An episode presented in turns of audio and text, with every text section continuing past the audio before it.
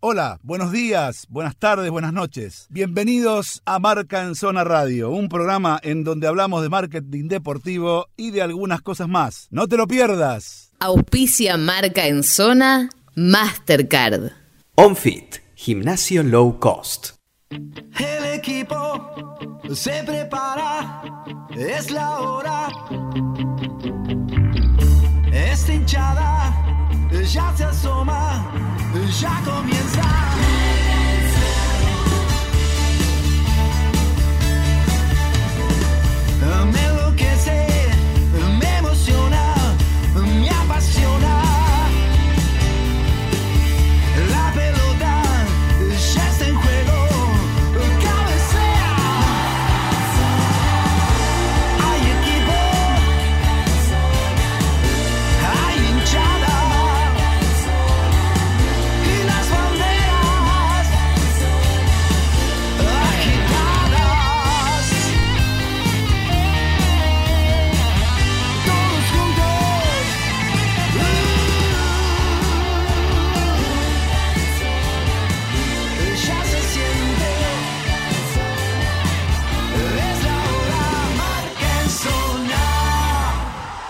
Muy, pero muy buenas noches, señoras y señores. Aquí estamos en Marca en Soda Radio a partir de las 22 y bueno, hasta que vuelva el fútbol.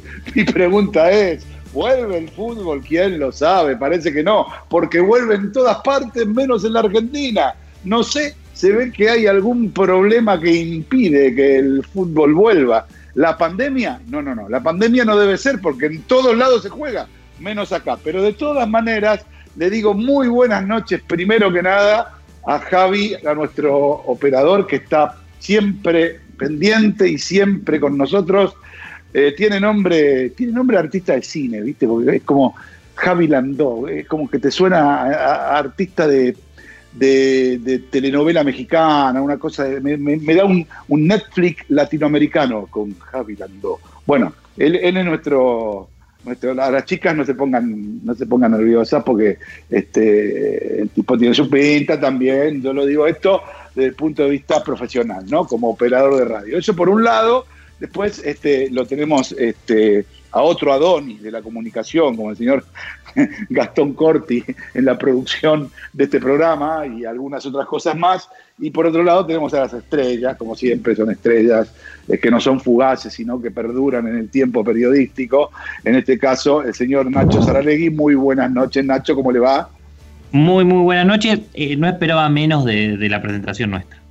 Ah, muy bien, me parece como, como no podía ser de otra manera. Y estamos con el licenciado en marketing, el único que sabe, ¿verdad?, de marketing deportivo, todo lo que estamos acá, el señor y licenciado Juan Anjo. ¿Cómo le va, Juancito? Buenas noches. Todo muy bien, todo muy bien. Tengo, hablando de marketing, tengo una idea para que hagamos. Ah, bueno, muy bien, pero no la diga al aire porque la van a afanar, así que después me la No, no, porque sí, la hacemos al aire todo, porque la idea Ah, es este, bueno. hacer algo interactivo para el programa. Me parece muy bien. Bueno, ahora, ahora, ahora, ahora la, la- la- la- la analizamos y la tiramos. Bueno, Ah. eh, digo, se está terminando el Día del Maestro, ¿sí? Este, Juan, un abrazo. Usted es docente también, así que este, también va para usted. Pero bueno, eh, nada, uno, uno, eh, analiza la palabra maestro y, y empieza a recorrer el espinel de todos los que tuvo en la vida, ¿no? Yo en el periodismo eh, tuve tres maestros, tengo que decir, que son los que me marcaron eh, una línea profesional, una forma de ver el periodismo, una forma de trabajar en el periodismo, este, que por suerte son tres referentes que mm, algunos conocerán más, otros conocerán menos, pero que yo cada día del maestro siempre en Instagram o en Twitter, desde que existen, este, los destaco. Uno es Ezequiel Fernández Moore, que es un compañero de la radio, y debo decir, estamos en esta radio gracias a él, porque él fue el que nos presentó en su momento a Santiago Carreras para que nos abran las puertas de esta casa, este, que además es un amigo de muchísimos años, pero un maestro, uno de los mejores periodistas, no deportivos, periodistas de la República Argentina por lejos. Este, eh, a pesar de que somos contemporáneos, aprendí mucho de él, mucho, mucho. Eh, otro más que ha recorrido mucho camino y que a pesar de no haber sido formado en el periodismo, eh, puede tranquilamente dar clases de periodismo desde el lugar que quiera, sobre todo en lo audiovisual. Me refiero a Enrique Ernesto Quique Wolf. que hemos tenido nosotros el otro día eh, con él una charla más que interesante y bastante, con bastante repercusión, por suerte.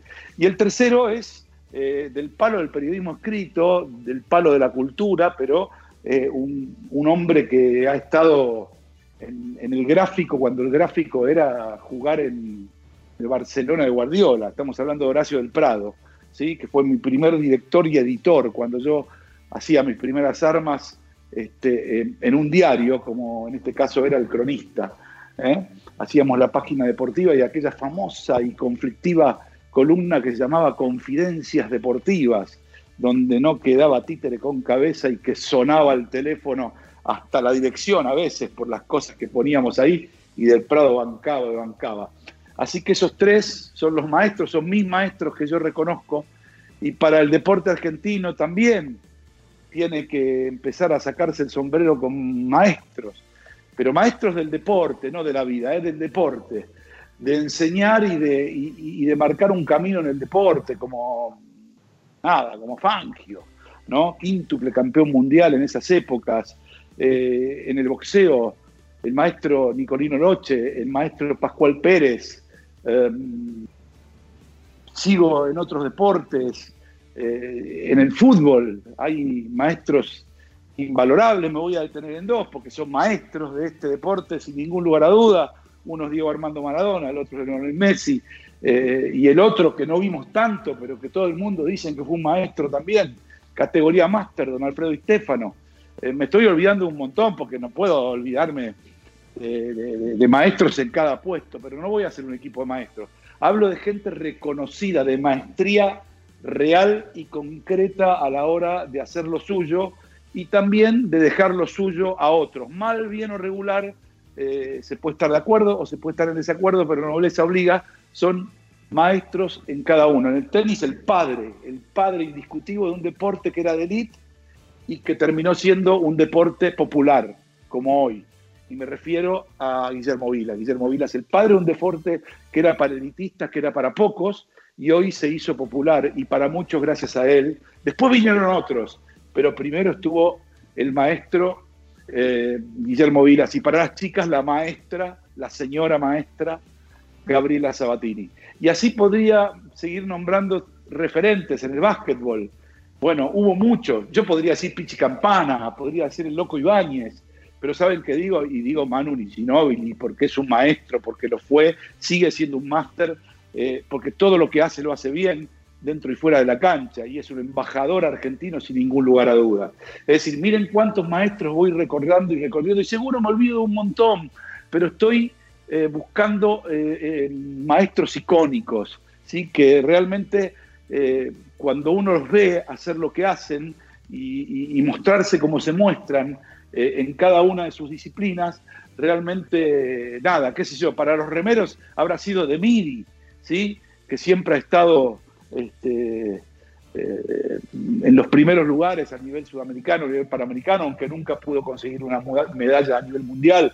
Eh, bueno, Alberto Nicolau, eh, un hombre de lo más importante y, medallista olímpico también, en, en lo que tiene que ver con la natación. Bueno, hay un montón de maestros que andan dando vuelta, pero estos maestros que yo nombro son icónicos, porque si me pongo a nombrar a todos no me alcanza el programa ni me alcanza el día. En todos ellos, ¿sí? sin ningún lugar a dudas, tengo que eh, poner la palabra gracias, porque eh, en un punto en lo que hace a nuestra profesión y en lo que hace al deporte, que es en lo que nosotros trabajamos, han dejado su huella, han dejado su estampa y han dejado su enseñanza. Eh, estoy seguro que eh, quien escucha esto, seguramente te olvidaste de este, te olvidaste del otro. No quiero tener la razón, no, persigo tener la razón, no persigo tener este, la razón completa respecto de esto.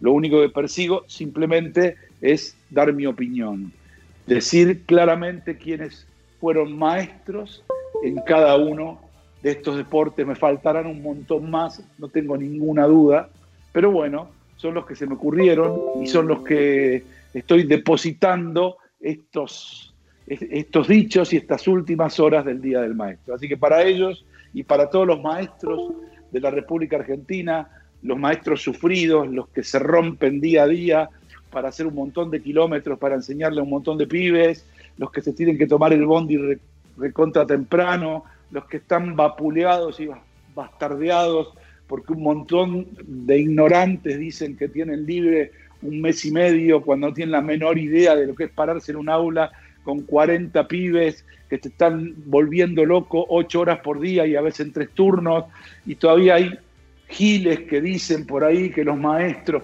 eh, eh, tienen el verano gratis, el verano gratis anda vos este, y jugate la cabeza como se la juegan. Que no tenemos la mejor educación, no, no la tenemos. Que no tenemos los mejores maestros, tampoco los tenemos. Pero que eh, al maestro hay que rendirle el culto, hay que mejorarle el sueldo, hay que darle las mejores armas en todos los aspectos, no tengan duda. Educación y deporte, educación y deporte, en ese orden, educación y deporte es lo que hace mejor a la sociedad, a esta y a cualquiera. Y saben que justamente lo que nos falta acá en este lindo país que tenemos es educación y deporte. Dicho esto, señores, voy a mandar al primer corte y a la vuelta voy a pedirle a mis compañeros una opinión respecto de lo que acabo de decir. Llévatelo, Javi, y volvemos enseguida con la opinión de los chicos sobre, bueno, esto, el Día de los Maestros, las maestras y los maestres. Dale, Javi, llévalo. En Marca en Zona no somos únicos ni somos los mejores. Pero estamos en los lugares donde los que dicen ser primeros nunca están. Marca en Zona, el canal de expresión para la industria del marketing deportivo. Sportesis es la marca de plantillas deportivas más prestigiosa del momento, brindando soluciones biomecánicas a través del análisis de pisada con la tecnología más avanzada. Evita lesiones y disfruta del deporte con las plantillas personalizadas de Sportesis. www.sportesis.com en Palermo, Hollywood, está Claudia Clausi Estética Integral, dermatocosmiatra, tratamientos faciales y corporales, depilación láser definitiva, turnos al 116-377-9832 o en Instagram, arroba Clausi Estética. Marca en Zona, el marketing deportivo, contado y explicado con simpleza. Club 947. Club 947. Todos los deportes. Un solo lugar.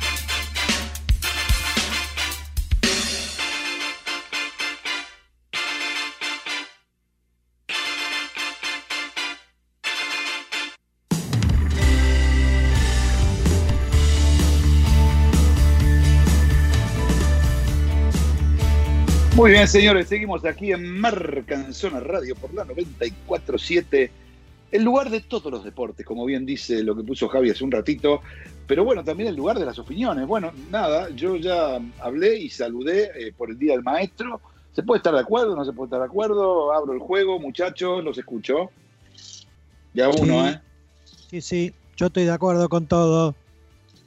Ah, bueno, nada más que... con- o sea, Sí, No, y con pero- lo único que no estoy de acuerdo es con el señor Saralegui. Ah, está bien, pero digamos, digamos, algún maestro que quieras recordar, eh, digamos, como decir, este, por ejemplo, yo recordé a Ezequiel, a Quique y a Horacio, ¿no? Pero, digamos, algún, al- algún referente, algún maestro, de- de- digo, de formación, ¿no? No hablo de la vida, no, no, no hablo de, de una cuestión que tenga que ver con lo familiar, ¿no? Sí. Sino, eh, por eso te digo, alguno que quieras recordar, eh, que tengas, Yo, si, yo si no tenés tengo ninguno, no tenés ganas, ninguno, obvio. Tengo, tengo dos, dos. Uno es, uno es usted, que me enseña periodismo cada vez que anda, Caret, No, no, no, no, es verdad, es verdad. Ahora no estoy haciéndome Bueno. gracioso. Hablando de maestro, este, este, el que se para- el que- este es el que se sentaba primero, ¿no? Se sentaba en el banco, en el, en el primer Sí. banco. Le cuento, me siento banco bueno. porque uso, uso anteojos de los 12 años, así que si no me Sí. siento adelante no veo. ¿Sí? Bueno, por un lado. Mamita, qué dúo, mamita querida. Pero es verdad lo que digo, lo que digo es real. Y, Bueno. y el otro, para mí, en realidad que son dos. Uno es este, Ferran Soriano, a partir de las cosas que leí de su desarrollo en el Barcelona. Y el otro es con el que tuve la suerte de trabajar en, un- en varias situaciones, que es el señor Javier Tebas, presidente de la Liga de Fútbol de España. Mira vos. Bueno, muy bien, muy bien. Perfecto. Yo quiero, Excelente. quiero mandarle Sí. un saludo. Y en Sí. este, este día Señorita maestro- Tita de tercero superior, no. No, sería bueno, ¿eh? Sería bueno. bueno, yo, Yo- me acuerdo, de mi, yo me acuerdo de ¿Te mi maestra de- del séptimo grado, me acuerdo perfecto. Se llamaba Susana Malvasi y era un caño, pero un caño, caño, caño, marca caño. Era hermosa Susana Malvasi. Es hermosa, porque creo que vive todavía. Creo que es, tiene, bueno, no, es octogenaria. Espero esté bien, es- espero me, me- me logre escuchar. Es hermosa, es hermosa. Pero de joven, mamita querida, por Dios. Todos nos queríamos casar con ella, todos, todos, ¿eh? No había uno que no se quería casar. Decir que no había celular, porque si llega a haber celular, creo que to- todos los compañeros de esa época seguramente tendríamos selfie. Tomá. No tengas Eh, duda. Yo quiero, yo quiero, eh, vos hablabas de los maestros y, y obviamente los que nombraste, yo los admiro muchísimo y uno es joven y igualmente fue aprendiendo de grandes maestros que, que obviamente tienen, tienen muchos años en el periodismo. Pero quiero, lo sacamos en radio cuando estábamos, eh, hace mucho, Dani, no sé si te vas a acordar, de Luciano Guarnique. Luciano Guarnique fue Sí. Mi primer eh, profesor de redacción en el Círculo de Periodistas Deportivos y me lo encontré hace muy poco, que me dio sus libros eh, y la verdad que uno, uno aprendió muchísimo. Hoy estuvo trabajando en Costa Rica, hoy no sé en qué está, hace rato que no hablo, pero, pero uno se acuerda, mira vos, de la, de la primer materia de periodismo. Y bueno, está bien, pero lo bueno es que averigüe dónde está y, y seguirle los pasos. Es cuestión de mandarle un mensajito. Claro, y después- realmente, obvio. Después que decías en, en fútbol, ¿sabes qué me vi? Cuando uno habla de maestro en el fútbol, eh, hay grandes técnicos, ¿no? Pero se me viene más a la cabeza los tipos que son eh, formadores, los que son los Tocali, los Peckerman, aquellos que marcaron, para mí, en, mi- en- en la época que yo vi, eh, la formación de, de grandes jugadores, no solo dentro de la cancha, sino también afuera. Sí, por supuesto, por supuesto. Sí, señor, los Peckerman, los Tocali, los Ferraro. Hoy hay también, en su momento, bueno, este, a ver, qué sé yo, por ejemplo, Y fíjate Grifa, que hoy... Jorge, Jorge Bernardo Grifa, en su momento, eh, Jorge Solari en Renato Cesarini. sí, O sea, hay muchos. Por eso te digo que yo soy un poco injusto también, porque yo, en realidad, lo que englobe son los maestros del deporte en el sentido. No tan didáctico, sino maestros en cuanto a lo que, digamos, han dejado para el deporte argentino. Eh. Ah, En ese sentido, ahora, a la hora, a la hora de lo didáctico, bueno, muy poco de todos. O sea, Quiero, ¿entendés? Eh, quiero ¿sabés agregar un maestro. Me olvidé Sí. un maestro, ¿puedo agregarlo? Sí. Eh, sí, cómo no, sí, sí, sí. Sí, eh, el señor Saralegui, que me enseñó todo lo que no hay que hacer cuando uno juega al fútbol. Nunca me vio, señor. Nunca me vio. Ah, bueno, bueno, bueno. No, pero sabés, Dani, Este, que, que lo lindo de todo esto, que, que- hablamos de, de esos maestros, es que hoy, hoy en día, vemos aquellos que fueron, aquellos que aprendieron de esos maestros. Los Placente, los Aymar, eh, Sí, vienen exacto. los, Pe- los Pepe Sánchez en el básquet. Sí, sí, sí, sí, totalmente, totalmente, es verdad, es verdad. Por eso digo, este, pero bueno, qué sé yo, me parece que era una, una buena manera de, digamos, de no homenajear, pero sí detenerse en un día tan especial, eh, en un momento tan especial donde, donde también este, los maestros están trabajando a destajo eh, de la manera que pueden, ni siquiera pueden trabajar con un plan de estudios acomodado a la realidad, porque algunos lo hacen vía vía, Vía lo que online, pero, pero otros lo hacen, claro, otros lo hacen vía celular, otros lo hacen vía cuadernillos, es decir, este eh, no todo el mundo tiene conectividad, al contrario, hay menos conectividad de, de la que uno, de la que uno cree, eh, hay menos recursos de lo que uno cree, y entonces a partir de eso es donde lamentablemente eh, ocurren las cosas que ocurren y nos pasan las cosas que nos pasan. Pero bueno, mi querido Nachito, Perdón, eh, ¿cómo? Sí, sí, sí. Perdón, Nachito, perdón, ¿qué- perdón. Corte Perdón. apareció. Voy a Apareció aparecer. Corti Gastón, muy bien, muy bien, Corti. Discu- quiero decirle algo, Que discúlpeme. alguien cierre la puerta. No, no, no, discúlpeme, me tiene que, porque la verdad que eh, fui, fue, fui, tenía, eh, tenía que haberlo hecho participar yo muy bien que se metió. No, Así no. que, Solo quiero hacer un solo comentario eh, con respecto a los maestros y esta situación que estamos pasando lamentablemente y deseo que todas las personas empiecen a valorar un poquito más de lo que hacen los docentes, porque como vos decías eh, anteriormente, todos piensan que tienen tres meses de vacaciones y me parece que hoy se están dando cuenta cuál es el trabajo, muchos les pasa que tiene al hijo que no puede estudiar y, y están, ¿y cómo hace el maestro? Y bueno, el maestro tiene una vocación y por eso lo ayuda, se hacen Zoom, tratan de, de darle toda la contención y me parece que la sociedad, en un día tan particular como hoy, además de recordarlos, yo creo que debería de valorarlos y que después no vengan a, como muchos dicen, cuando hay algún tipo de reclamo, toman de rehenes a los chicos y en realidad lo que están reclamando es mejoras y para que vean lo que ellos hacen, ¿no? Simplemente No, no, eso, está- nada más. no, no, está muy bien, está muy bien Gastón, está muy bien Gastón, pero además quiero agregar algo a eso, porque cuando se habla de que el docente, hablo del docente en general, en el país, no hablo de un docente particular, ¿sí?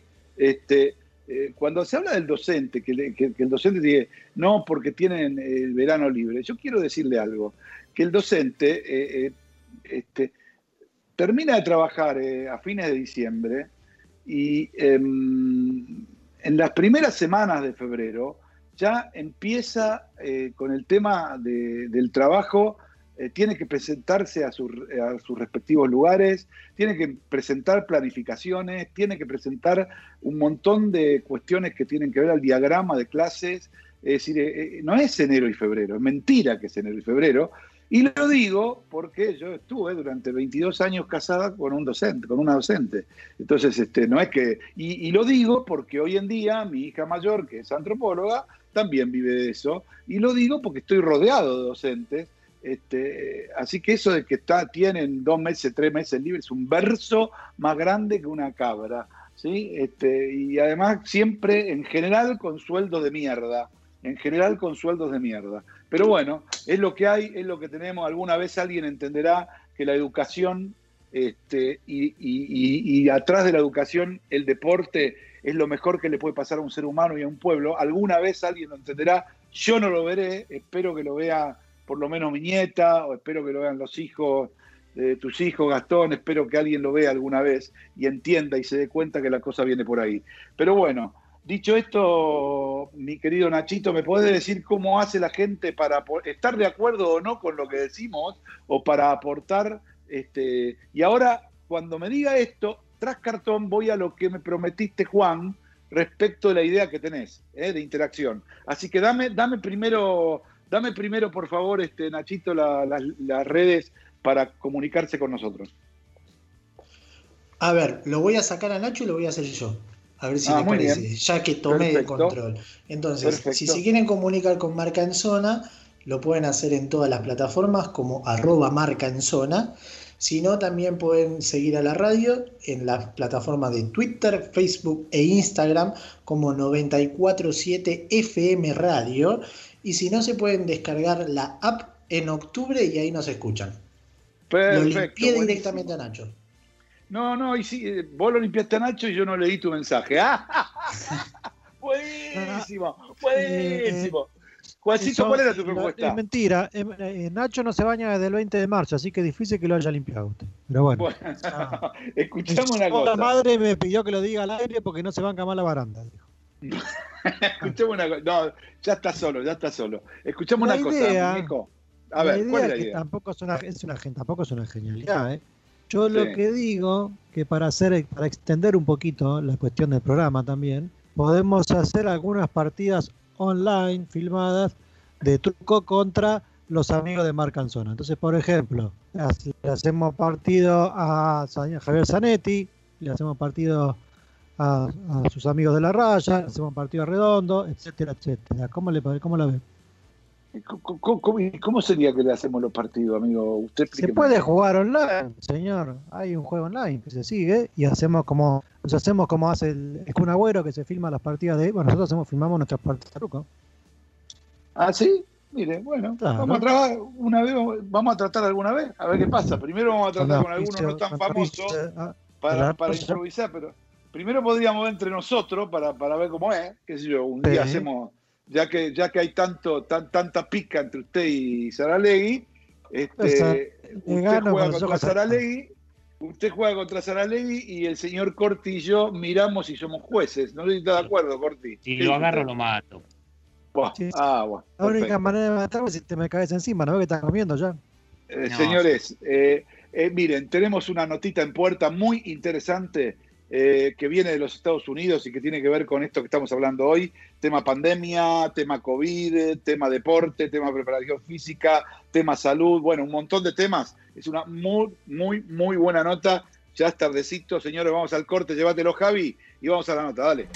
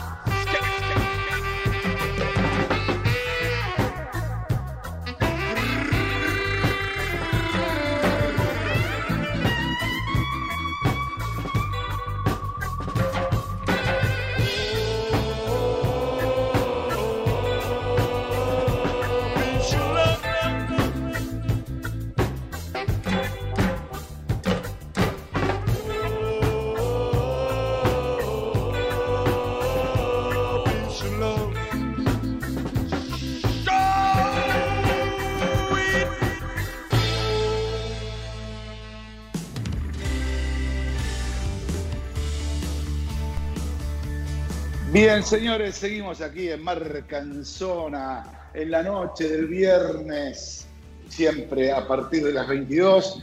Estamos aquí, como siempre, en la 94.7, con todo lo que tiene que ver con la actualidad también, no solamente con lo que tiene que ver con cuestiones que hacen a nuestra industria. Pero claro, una de las cosas más importantes de la industria últimamente, sin ningún lugar a dudas, es, fue y está siendo cada vez más la MLS, ¿no? La Liga de los Estados Unidos, que bueno, eh, es como que eh, fue la pionera en la invención de un protocolo impresionante para poder jugar las finales o subfinales en lo que tiene que ver con esta pandemia del COVID. Entonces, bueno, se nos ocurrió, la verdad, la, la- la posibilidad de charlar con, con alguien que estuvo dentro de esa burbuja, pero que además, no solamente dentro de esa burbuja, sino que además tuvo la oportunidad de jugar la final eh, del torneo. Bueno, no la jugó él, sino que preparó a los jugadores para que jueguen la final, porque la verdad que él no la jugó, pero es una manera también como de participar. Por eso le agradecemos mucho a Fabián Bazán, el, el profe, el preparador físico y licenciado de educación física, entrenador nacional también del Orlando City. ¿Cómo te va, Fabián? Muy buenas noches, muchas gracias por estar con Marcanzona. ¿Cómo estás? ¿Qué tal? ¿Cómo le va? Buenas noches, ¿cómo está? Buenas noches, buenas noches. Tu- Tuteame, tuteame, si no soy más abuelo de lo que parezco.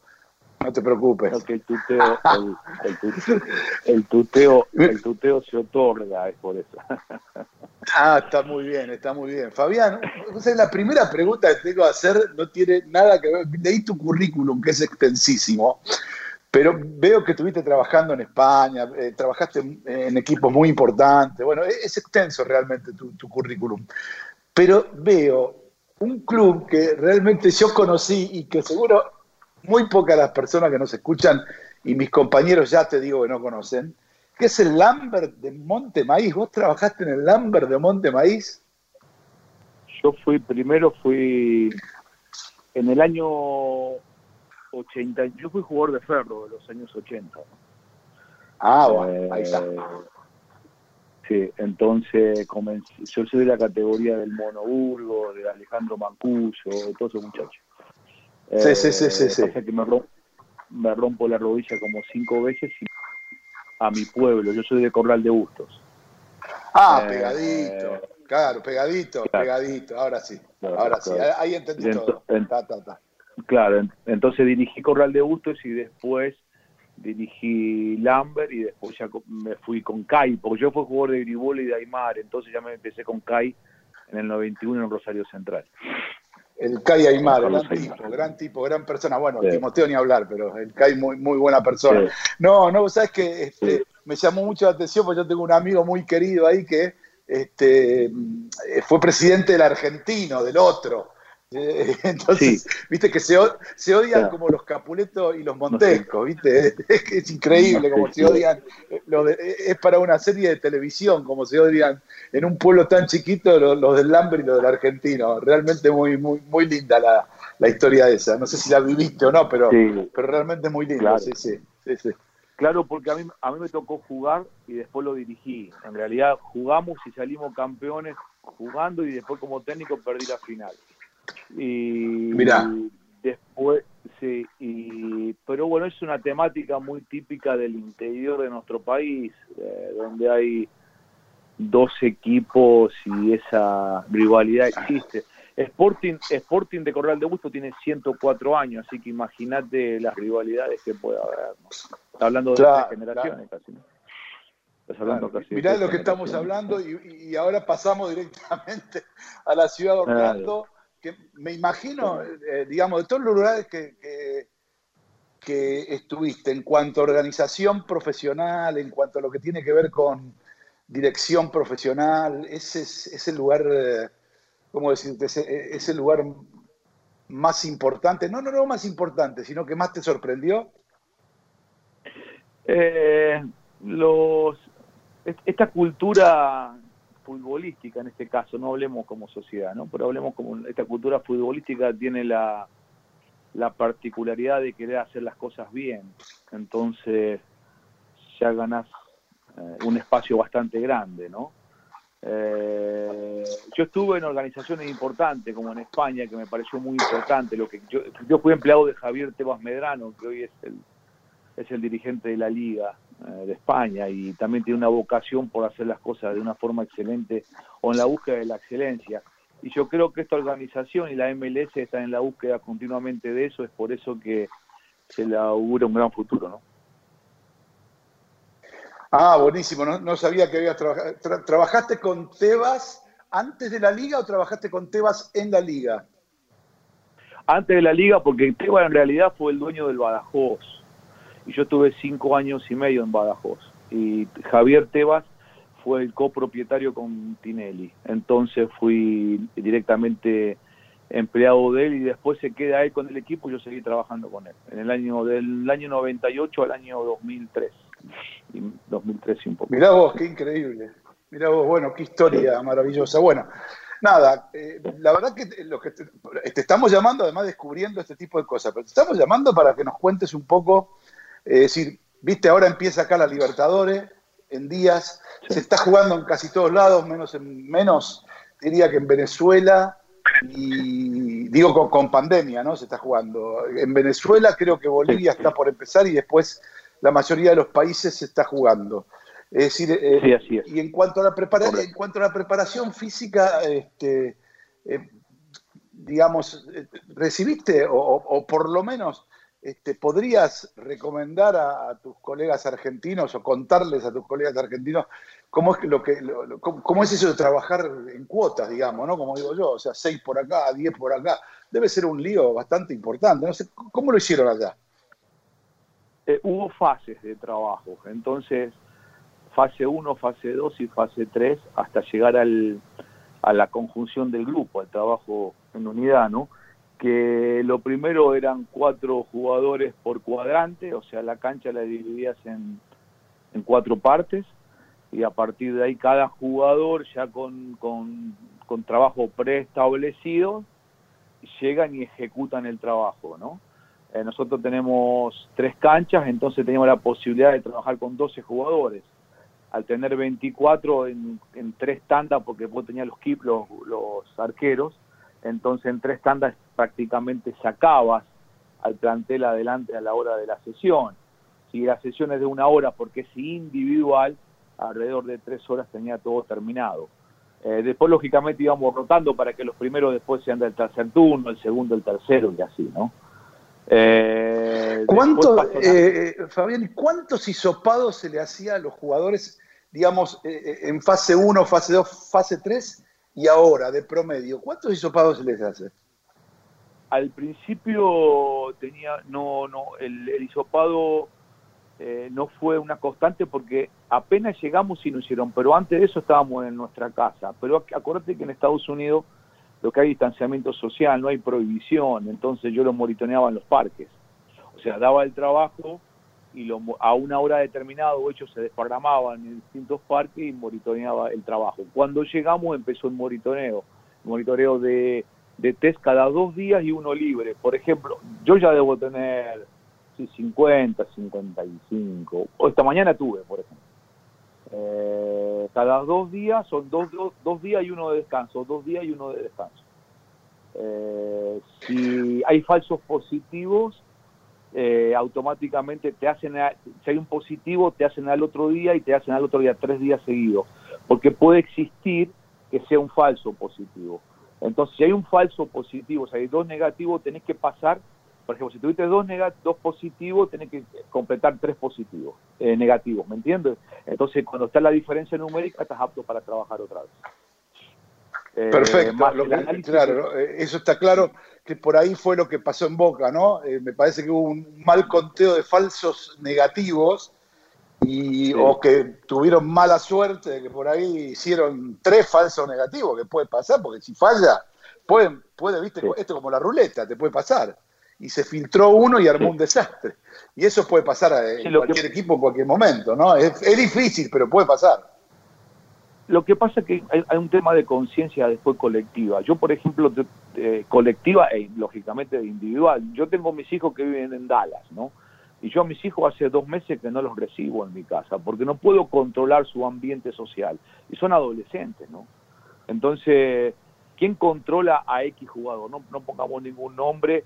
Si la novia tuvo una amiga y de la amiga, esa relación ya es un signo de interrogación, que, que por 40 ya tenés aproximadamente 80 signos de interrogaciones más, ¿me explico?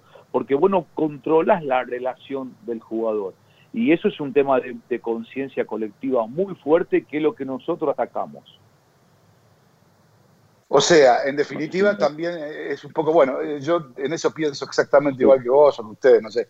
Yo claro. creo que hay mucho, hay mucho de responsabilidad de cada uno yo siempre digo lo, lo, claro. lo, lo, bueno, no solo para el fútbol, sino que para la vida. Agarrátelo porque tuviste mala suerte, no porque fuiste irresponsable. ¿Ok? Claro, este, claro. Porque, porque, viste, te puede pasar tranquilamente, de mala suerte. Todo el mundo ya conoce gente que por ahí no salió nunca y se lo pescó porque le habrá venido, qué sé yo, en un envío de supermercado, andás a ver. ¿Entendés? Pero eso no, es una historia. Después la otra es la que decís vos, claro eh, chicos que sin querer lo hacen o por ahí no guardan porque no le tienen el respeto que le tenemos por ahí nosotros, y entonces la historia sí. cambia, ¿no? Y en un equipo de fútbol, bueno, mucho más difícil todavía, porque eso puede llegar a sí. perjudicar seriamente no solamente lo deportivo, sino lo económico, porque se puede perder un montón, un montón de dinero, como le pasó a este equipo que no pudo jugar las finales, que lo sacaron completo eh, eh, cuando sí. tuvieron ustedes en Orlando, ¿no? Nosotros tuvimos, un, por ejemplo, el, el, caso de Nashville y el caso de Dallas, eh, ellos, el laboratorio, el laboratorio entrega un falso positivo, ¿ok? Entonces, eh, un falso negativo, salió negativo, pero era positivo. Entonces entrenó. Acordate que el comer, nosotros acá aprendimos tanto esto por la cantidad de hisopado que tenemos, ¿no? El comer es un factor eh, bastante contagioso por la apertura de la boca, ¿ok? Eh, cuando vos masticás en el medio de la relación de comer y la transpiración en un duelo, por ejemplo en los corners o en un duelo, también es otro factor muy fuerte de contagio.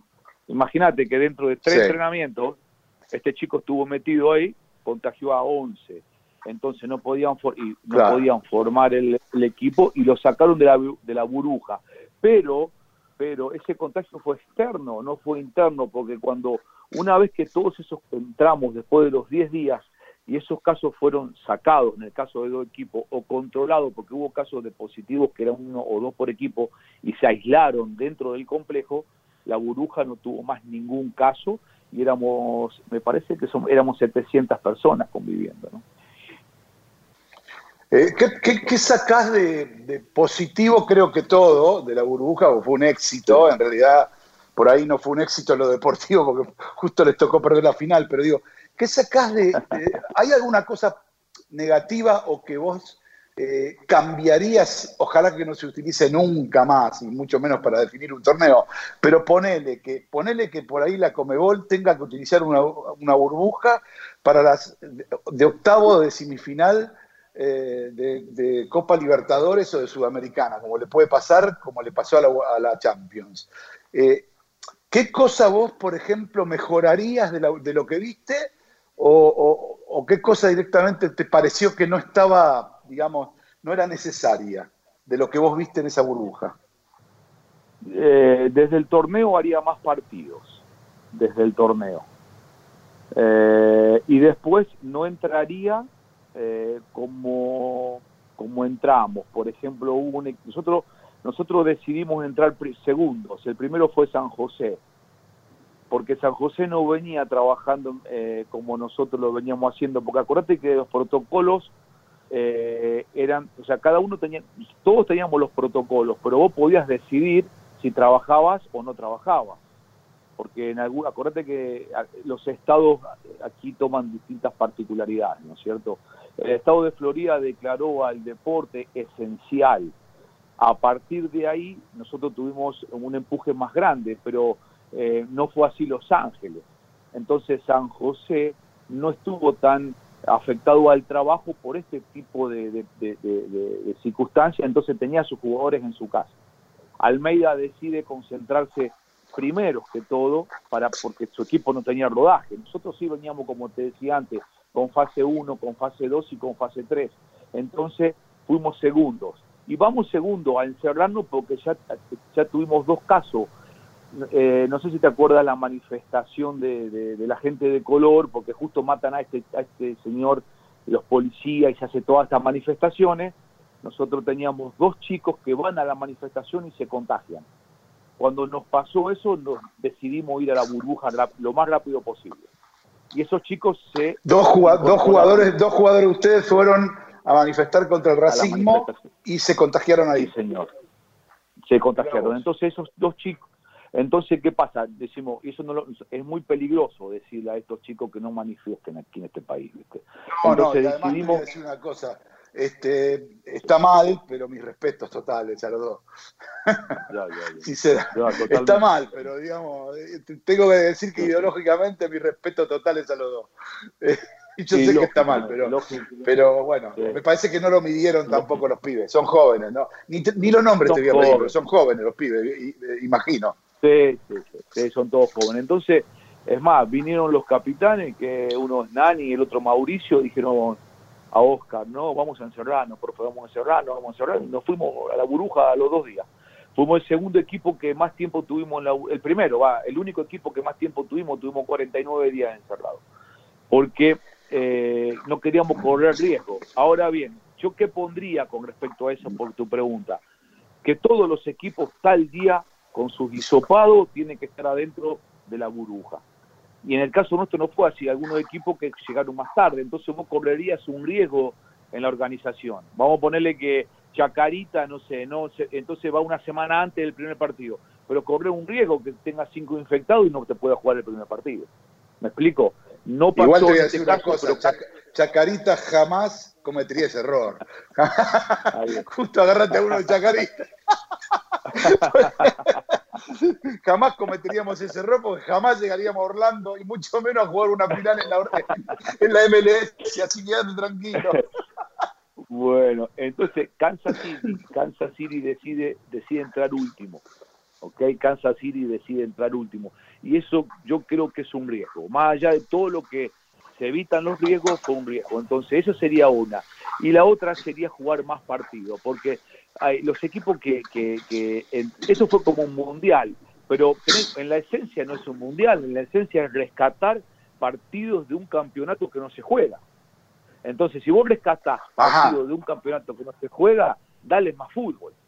¿Me explico? Dale cinco partidos o seis partidos para una fase clasificatoria. Entonces, por lo menos, vos ya tenés equipo que dentro, vamos a ponerle torneo argentino, dentro de 18 fechas, por lo menos el 33% del campeonato lo jugaste. Y yo creo que ese es, algo que yo cambiaría. Sería la entrada, esos dos puntos, la entrada todo junto y más partido en la fase de clasificación. Eh, Claro, la porque vamos a la pensar todos juntos es como vamos- vital, ¿no? Eh, Eso, mira, no lo había tenido Sí. en cuenta, pero estaría, estaría bueno. Eh, no sé si alguno, alguno, Nacho, vos querés hacer una pregunta al profe. Sí, ¿cómo está Fabián? Un gusto, Nacho Saralí, te saluda. Un, un gusto, Nacho, ¿cómo le va? Me, me quedó dando vuelta un poco, a ver, sabemos de la burbuja y fue muy, muy interesante lo que dice, pero me quedó eh, en la cabeza lo, lo que contaba usted de, de, sus hijos. Y hoy en día, eh, cada equipo, cada franquicia, mejor dicho, controla un poco eh, las relaciones sociales de sus jugadores, porque ahí es donde podría generar un nuevo contagio.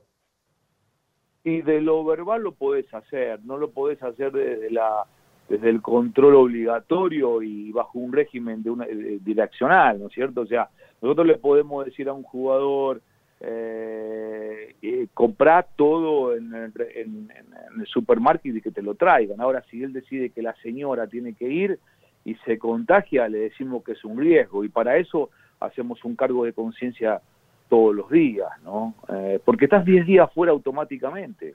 Ese es un grave problema. Imagínate que nosotros a la segunda fase del torneo vamos a jugar en 10 días cuatro partidos, ¿no? Estás cuatro partidos afuera, si son 18 partidos te perdiste el 25% del partido, el, del campeonato o el 20%. Entonces, eh, hay mucha conciencia colectiva. Ahora bien, si se lo decimos cotidianamente, cotidianamente se lo decimos, cotidianamente lo llamamos, cotidianamente le damos direcciones, cotidianamente le, le buscamos los, los lugares donde hay menos afluencia de gente para que puedan ir a la alimentación. Eh, los, los masajistas nuestros son solamente nuestros, no pueden tener contacto con nadie afuera. Eh, todo, to, todos los márgenes de error que podemos tener los intentamos evitar, pero de lo verbal no podemos poner un régimen porque no existe el régimen fuera de la parte laboral. Más aquí que no es prohibitivo el movimiento social, ¿no? Perfecto. Eh, Juancito, ¿vos tenés una pregunta para el profe? Sí. Fabián, ¿cómo estás? Eh, en estos Hola, días estuve leyendo que una de las secuelas es un tema de la afección cardíaca, ¿no? Y que de hecho hubo un sí. chico en el, en el, fútbol americano universitario que falleció en estos días, que hasta un 15% de incluso los asintomáticos podían tener una cuestión que se agrandaba el corazón. ¿Cómo se sabe? ¿Hay algo de esto? No, eh, hay influencias que, eh, cardíacas. Posteriormente a, los, positivos, vamos a pensar que usted es un positivo y que lo ha tenido porque después está no solamente el hisopado, está el examen de saliva, nos, toman, nos tomaron un examen de saliva y también el y sangre para saber el plasma, para saber si podemos reutilizar plasma y esa cosa. Y otro de las, de las eh, de los análisis que nos hacen, en el caso que sea positivo, es eh, cardiológico. Y, y, y, porque sí, porque está comprobado que dejan rasgos cardiológicos, en algunos casos, ¿eh? En algunos casos, no en todos, ah, entonces se toman las precauciones por las demandas. Recuerde, eh, Juan era, ¿no? Recuerde que, que este, este, país en ese, ese tema es muy especial. Y también tenemos que nosotros socialmente entender con respecto a nuestra sociedad argentina que el tema social en Estados Unidos con respecto a las libertades, inclusive a las defunciones, totalmente distinto a nosotros. ¿eh? Eh, aquí es un número muchas veces, ¿no? Eh, y donde nosotros una carga social más alta y más prudente eh, con respecto al respeto al prójimo en estos casos, ¿no? En el caso americano es diferente, ¿no? Yo, yo decido claro, es una cuestión es, es, es, una cuestión mucho más fría, ¿no? Este, sí, eh, yo, yo, necesito más. Sí, yo, por ejemplo, voy a un restaurante. Yo vas al restaurante, hay alguien sentado al lado tuyo, sin máscara, levantate y andate vos, pero no creas que él se va a poner la máscara porque eso no está reglamentado. Claro, totalmente. O sea, el tipo no, no, es como que, sí, sí, es totalmente porque es una sociedad así. Es una sociedad, digamos, tomala o dejala, pero es así. Y bueno, uno, imagino yo, vos estás trabajando ahí, tampoco, tampoco, igual Claro, nosotros somos totalmente diferentes, más sanguíneos, más latinos, es otra historia.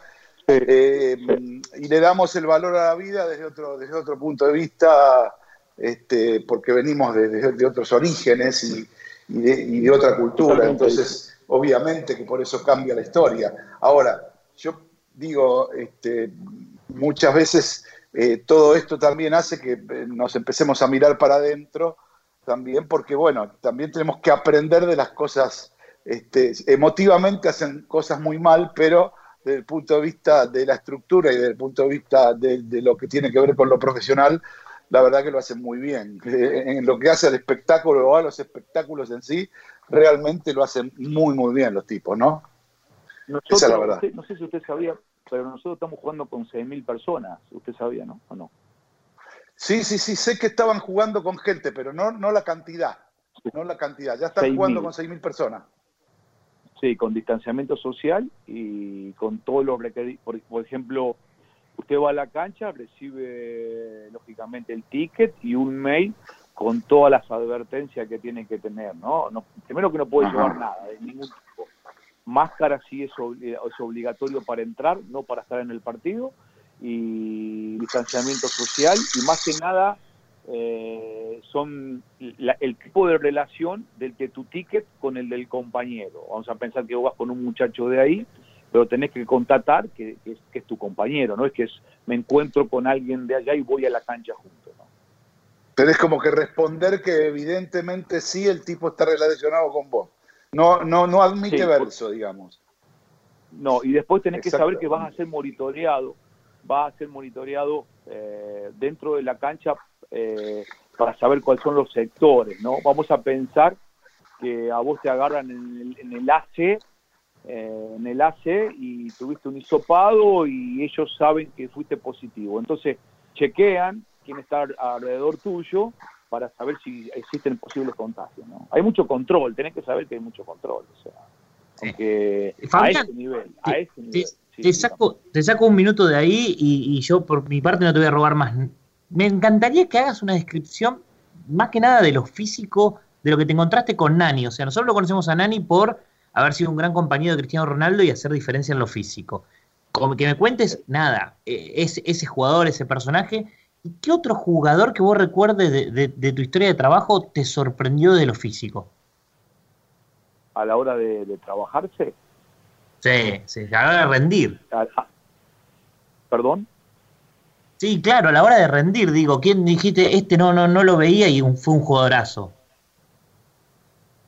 No, yo, a ver, eh, hoy en día hay una gran vocación de los chicos al tema corporal, más de la que tuvimos en los 80 y los 90, o, que me ha tocado a mí, ¿no?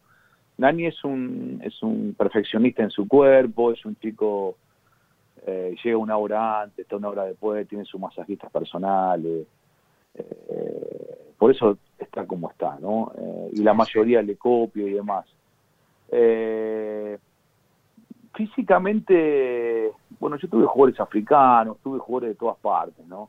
A mí que me sorprendió que, que ha hecho un cambio para poder jugar en un momento, porque venía de muchas lesiones, para que yo creo que ustedes lo van a conocer, es Mauro Díaz. ¿Se acuerdan de Maurito? Está en estudiante de la Sí. Plata ahora. Ahora. Eh, m- sí, Mauro, eh, ya, ya me tocó empezar a trabajar con él en el 2014, había tenido unos nueve, nueve roturas de disquio y él, bueno, él, lo primero que hacemos es cambiar la alimentación, se va, se va a Italia con el mismo doctor que atendió en este momento a Messi y a todos estos muchachos, Sí. eh, y después un gran cambio estructural de su morfología para poder jugar, fue el mejor jugador de, de la MLS en el 16, y después rompe, rompe, ten- rompe tendón, rompe tendón de Aquiles y después vendido, vuelve a su nivel y es vendido a, a los países árabes. Pero bueno, ha cambiado toda su estructura su- y, su- y parte de su morfología para el alto rendimiento, ¿no?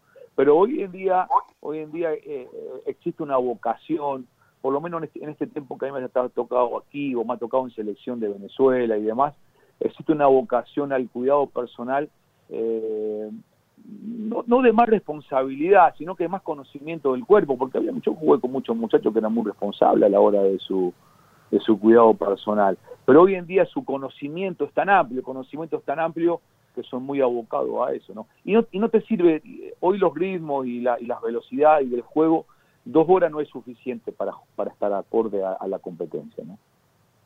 Claro, totalmente. La verdad que son un montón de temas que se van concatenando uno con otro que son súper interesantes, Fabián. La verdad que este, eh, podríamos estar, podríamos estar hablando, la verdad, toda la noche con esto, pero, pero nada, tenemos, tenemos tiempos, tenemos momentos y la verdad que no, lamentablemente no, no podemos seguir adelante. Simplemente, obviamente, agradecerte eh, este tiempo que te has tomado para contarnos todas estas cosas tan interesantes y, y algunas revelaciones muy interesantes también, eh, sobre todo para lo que viene en el futuro, que puede ser una burbuja este, en algunas de las competiciones nuestras regionales de, de Comebol. Y, y- y ponernos a tu disposición para lo que necesites. Aquí estaremos, eh, no solamente en lo que tiene que ver con, con, nuestro, con, nuestra forma de, comunicar, que es el marketing deportivo, sino también con el deporte. Eh, Una cosa eh, lleva a la otra y, aquí estaremos para eso. Así que te agradezco mucho realmente y ojalá nada, lo mejor para este torneo, ojalá este año se les dé y, o por lo menos que tengan la posibilidad de, de pelearla hasta el último momento, como pasó, como pasó en la temporada que ac- acaba de terminar. Sí, es- este es un equipo que lo último, desde que fue creado, nunca entró a los playoffs. Y jugar Ah. la primera y jugar y jugar la primera final que nos podía llevar a Conca Champions eh, iba a ser muy importante, pero eh, estamos bien, estamos estabilizando un- una, una institución que, que le había pasado eso, ¿no? Y, bueno, tenemos un contrato por tres años, que aquí mayormente se respetan, entonces creo que vamos por buen camino. Por lo otro que decías, encantado de, de poder hablarle lo que ustedes quieran cuando quieran y- y- y bueno, con respecto a lo que de- les pueda servir, a las precauciones tomadas en la burbuja y al desarrollo, eh, fue impresionante. Mucho más de lo que podemos hablar, gimnasios personales particulares para cada equipo, autobuses, fue un movimiento impresionante, la verdad, y, exitoso por lo tanto. Pero bueno, eh, lo dejaremos para otra charla para hablar bien lo, cómo fue bien adentro la estructura, los pisos, la alimentación los primeros 10 días, muchísimas cosas que podríamos hablar. Seguramente que sí, seguramente que sí. Fabián, muchísimas gracias, eh, muchísimas gracias eh, po- por, esta comunicación y nos reencontramos seguramente no muy, no muy lejos en el tiempo porque yo estoy seguro que va a haber alguna burbuja que tenga que ver con Comebol y seguramente te vamos Ojalá. a tocar el timbre de nuevo para que nos sigas contando y enseñando cosas. ¿eh?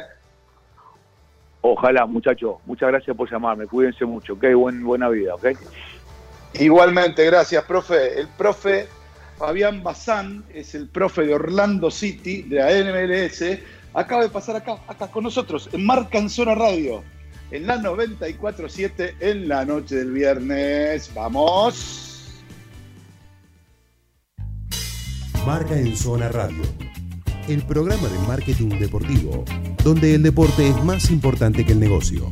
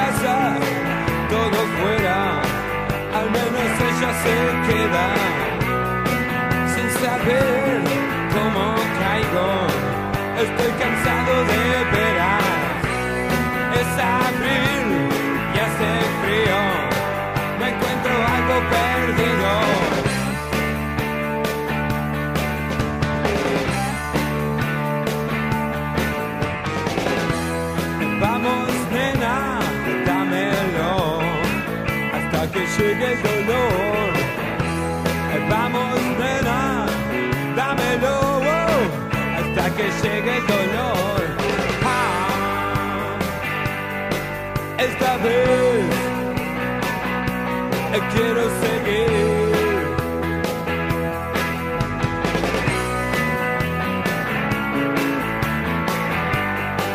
hasta que llegue el dolor.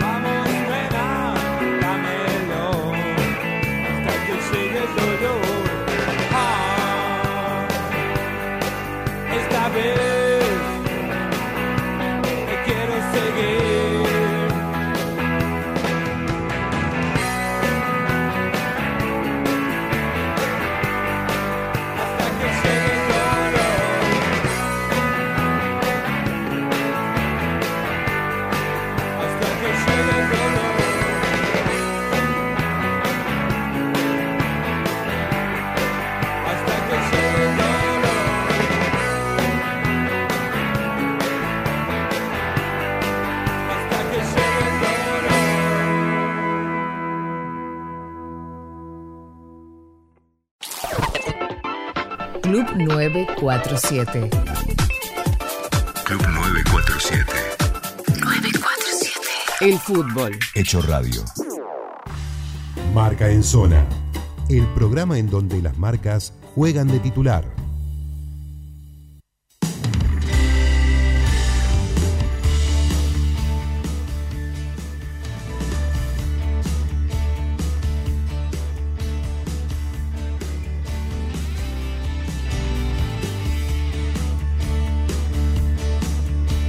Señores, seguimos aquí en Marca en Zona Radio, aquí por la 94.7, la radio de todos los deportes, en un solo lugar, como bien dice el corte que pone nuestro amigo Javier Landó siempre en los cortes publicitarios de la radio. Señores, estamos, bueno, con algunos temas interesantes, la verdad que fue muy interesante la nota con el preparador físico de Orlando City, nos enseñó un montón de cosas, me sorprendió mucho que, que haya contado que dos jugadores del plantel profesional del Orlando que llegó a la final por primera vez y a los playoffs por primera vez este, hayan sido, bueno, se, contagiaron del COVID eh, yendo a la, a la manifestación, a la protesta contra el racismo y nada, por un lado eh, digo, bueno, no es profesional, pero por otro, por otro lado, nada, ya a los pibes, ¿no? Este, pero bueno, nada. Este, señores, a ver, eh, Nachito, ¿qué, qué tenías para venderme? eh, o, mejor dicho, más de lo que tenías para venderme, dame lo que te compré, eh, que no es así, que así es la historia. ¿eh? Ya no puedo vender más, ya no puedo vender Dale. más. Vamos a cruzar Dale. el charco. A se nos viene, se empieza la Premier League, vuelve la Premier League. Después de unos Vuelve. meses de parate, vuelve la Premier League.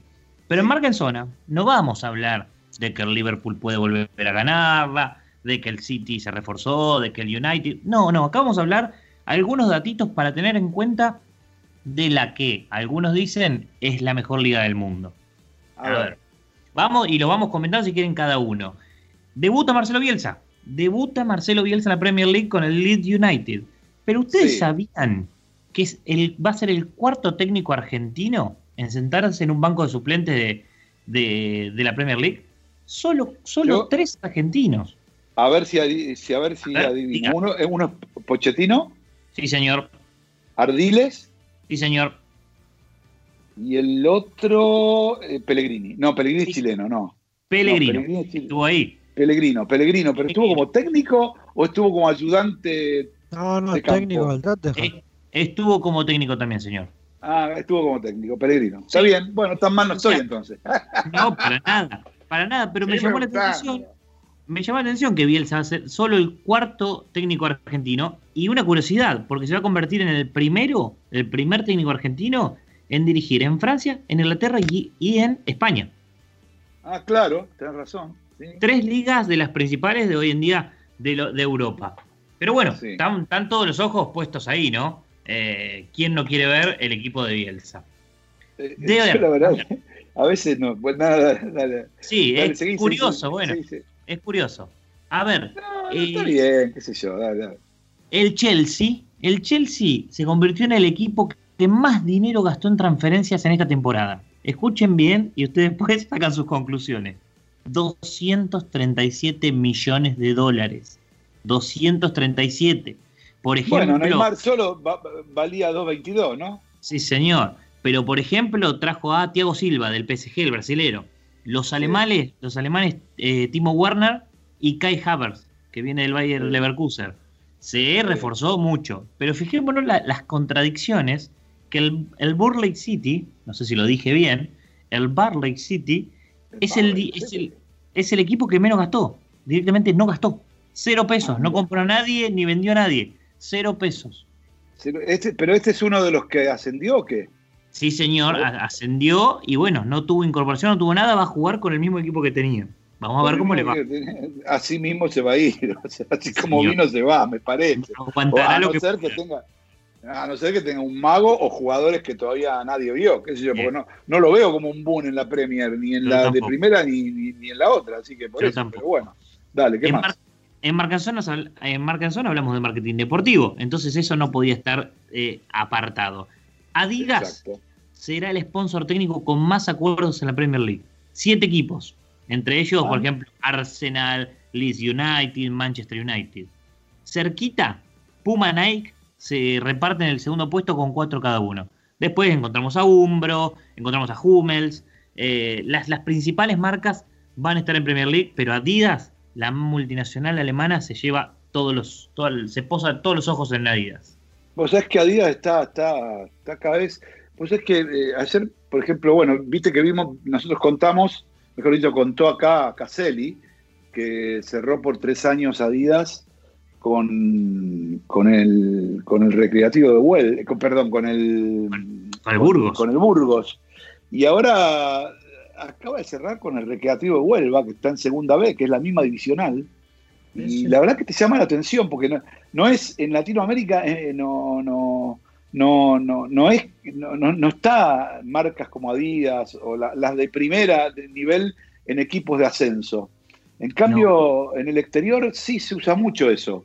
Se En usa Europa mucho. sí, muy fuerte, muy fuerte. Es muy fuerte, ¿no? Y no sé por qué, porque hay equipos, por ejemplo, sin ir más lejos, eh, como, no sé, por ejemplo, los tucumanos, o, o, no sé, San Martín de Tucumán, están de, yo creo que venderían un montón de remeras, Chacarita mismo, Mm. Chicago, Ferro, venderían un montón de remeras y serían unos diseños hermosos. Así sí. que no, no te- defensores de ¿Puedo dar verano, la- también, dar la por respuesta? ejemplo. ¿Cuál es Respuesta la rápida. señor? Por La supuesto. respuesta es muy simple. Las empresas de este tipo miden su market share, su participación en el mercado a partir de la cantidad de pares de zapatillas y o botines vendidos. Más zapatillas que Ah. botines. Lo que Sí. están haciendo con este tipo de clubes de Europa es romper federalismos e ingresar con la marca ahí para asociarlo a la venta de lo otro. A ellos no les Ah. interesa en promedio vender camisetas. Y como acá el mercado de las zapatillas está limitado a un poder adquisitivo X, Argentina no es mercado para ellos interesante. Claro. Bien. Ah, Bien, ajá, muy buena ok, explicación. ok. Ahora entendemos No, un no, poquito. no, no, no, no, no, está bien. Yo, digamos, eh, Ojo, la yo explicación no estoy de técnica acuerdo, es. ¿eh? Yo no estoy de acuerdo. Sí, yo creo que por eso no, bien trabajado el marketing de los clubes de la Exacto. ropa, muy importante. Exacto. A ver, a ver, vamos por parte. Esta eh, camiseta que eh, después seguramente vamos a, a informar bien cómo es, pero eh, la camiseta de Talleres de Córdoba, por ejemplo, ¿no? Que, que se acaba de hacer de conmemoración de la Copa Comebol. Se va a votar, se va a votar completamente, ¿entendés? Este, eh, está bien, Talleres es un Cualquier, club grande, cualquier pero... edición limitada, cualquier edición limitada, más o menos razonable, se agota. ¿eh? Sí, bueno, la de Chaca del cincuentenario del campeonato se agotó en 48 horas. 48 horas. Ah, sí, la- la famosa camiseta rosa de Boca, que fue un fiasco, a pesar de Claro, que y valía- hizo récord de venta. y valía, y valía, y, y valía esa camiseta eh, casi dos lucas, te digo, ¿eh? no era barata, no estoy hablando de ahora, estoy hablando de hace bastante tiempo. Bueno, señores, Señor. eh, Nachito, dale. ¿Sabés cuáles se van Nacho, a dale. vender? ¿Sabés qué camisetas se van a vender? Y mucho las de la Premier ¿Cuál? League. ¿Por qué? Porque hubo una reunión de capitanes de los 20 equipos participantes y por unanimidad votaron que en el hombro derecho vas a llevar la frase No room for racism. ¿Qué quiere decir eso? No hay lugar para el racismo. Todas las camisetas de la Premier League tendrán esa insignia. Muy bien, muy bien. A ver, y otra rapidita. Manchester Me robaron, City. me, roba- me robaron la idea. No, no sé ¿Te si- robaron la idea? Y, no, y- y no- escuche, escúcheme, ¿dónde vio usted eso por primera vez? No al racismo. En un barbijo. En un barbijo, viejo, de Marcanzona. Y bueno, eh, eh, te das cuenta, no podés hacer cosas que te afanan, viejo, lo de la todo. Eh, Anjo, haga algo, viejo, no puede ser esto. Hay que registrar, si no registra, a llorar al campito. Vamos a estar. A ver, Manchester City es eh, el que tiene la plantilla con mayor valuación eh, en toda la Premier League. ¿Qué Escuchen esto. plantilla tiene la de Sportesis o cuál? No, no. Perdone que estoy muy español. El plantel, podemos decirle. El Yo ¿Qué plantel. plantel? Pero claro. ¿qué plantilla? Estamos en la. República Argentina. Cuando trabajemos para, para, este, España. Antena 3 o trabajemos para Marca, ahí diga plantilla. Acá diga estoy- plantel porque no le va a entender nadie. Van a pensar que estás, van a pensar que estás haciendo un chivo de Portesi, viejo. Sí, señor. Dele, dele. Dele que estamos ahí, ¿eh? Sí. mil cua- 1040 millones de euros sale el equipo, ¿bien? Y Ah. contradicción total, el West Bromwich sale 77.6 millones de euros. Un poquito de, de diferencia, ¿no? Bueno, Y como sí. para cerrar rápidamente, un datito de que creo que todos los fanáticos del fútbol inglés vamos a seguir. 14 van a ser los argentinos que van a jugar esta temporada de Premier League. Tal vez pueda haber algún ingreso porque no está cerrado el libro de pases. Eh, para que sepamos, octavo puesto de mayor influencia de extranjeros estamos. No estamos bien, no estamos mal. En un primer puesto está Francia con 35 y yo ahora ya los libero a ustedes y le digo quién es el segundo. A ver, los escucho. Eh, el, segundo, el, eh, el segundo país donde hay más argentinos. No, el segundo país de extranjero, o sea, por fuera de Inglaterra, que, que pone más jugadores. Eh, Argentina está octavo. Italia. No. Juancito, de una oportunidad. No sé, no, no te estoy entendiendo la pregunta. Vos la lo que estás preguntando, ¿cuántos argentinos juegan en la liga? No, señor. eh, No, señor. ¿Cómo está Argentina en cuanto? No, no, no entiendo lo que preguntás. ¿Cuál es el país que aporta más jugadores a la Premier después de? Francia. Después Después de Después de Francia y alguno, a- Brasil. alguno que tiene que. sí, Muy no. bien, Juancito. Mirá, Muy mirá. bien, Juancito. 26 jugadores brasileños van a jugar Ah. y me extrañó mucho, me llamó mucho la atención eso.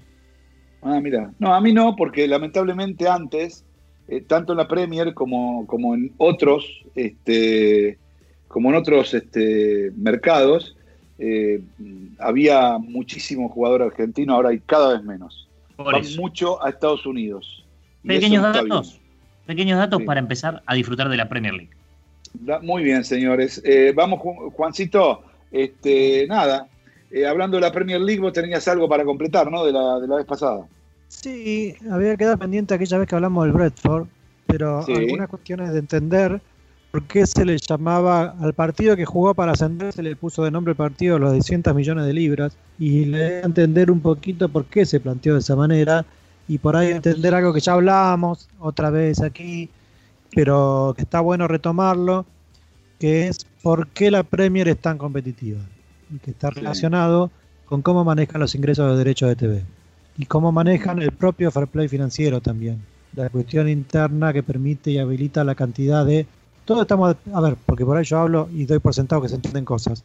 El fair play financiero es lo que estableció UEFA en su momento para que no se produzcan despasajes muy grandes de equipos comparados con otros, como lo que era el PSG, a donde un gran inversor podía hacer un desastre y contratar lo que quisiera y finalmente matar el nivel de competencia, porque si vos contratás una selección con los mejores jugadores del mundo, deja de tener sentido competir contra ese equipo y la liga se resiente.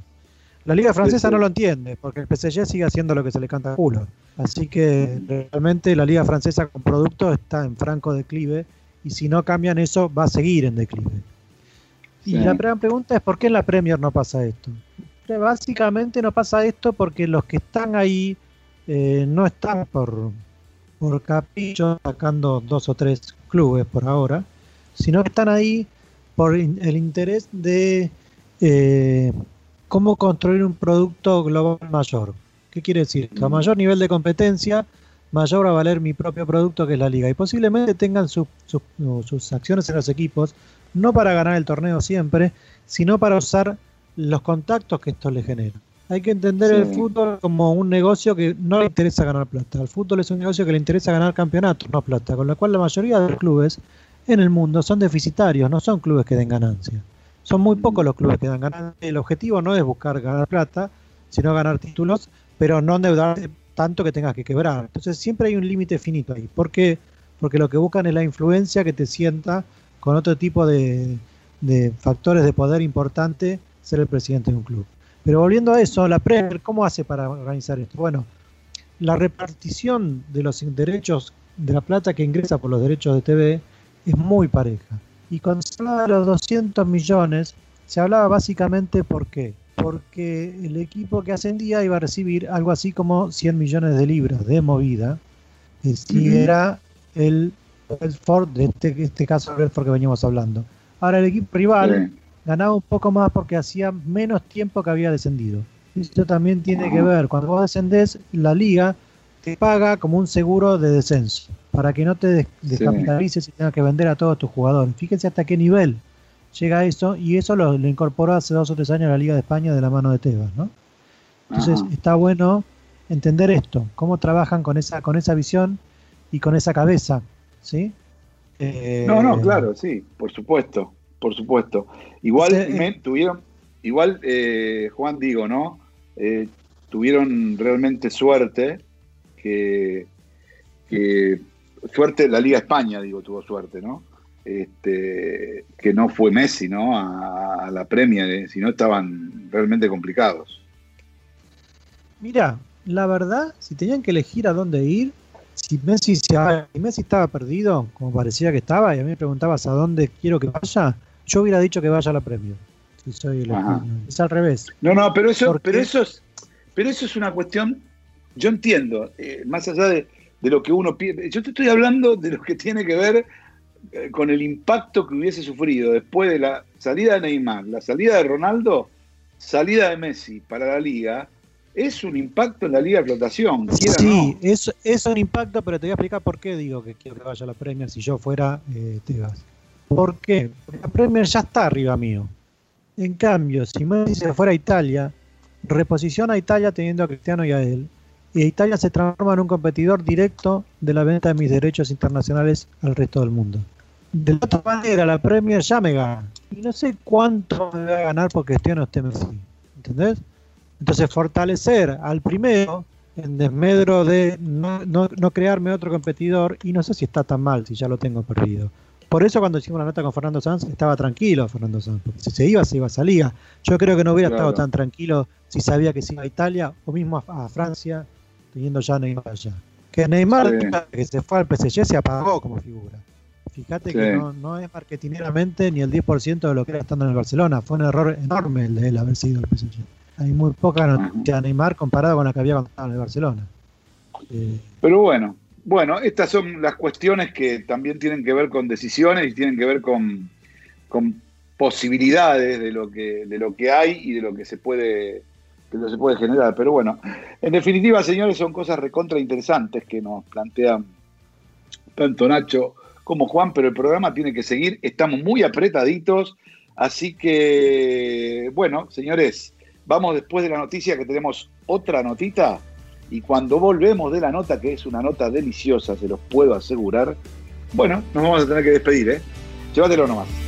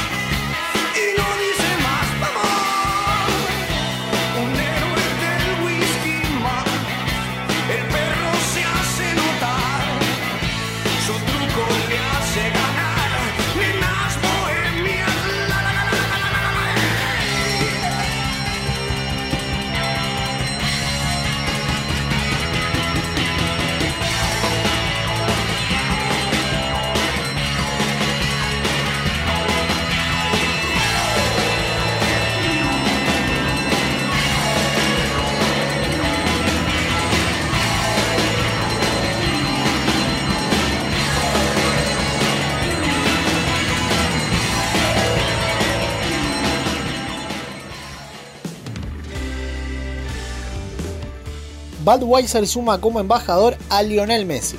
La marca de cervezas que es sponsor de la Liga, la Premier League y jugadores como Sergio Ramos y Marcelo suma a Lionel Messi a su lista. Con un patrocinio a nivel global y de largo plazo, el mismo fue presentado con el eslogan La grandeza vale más que mil palabras.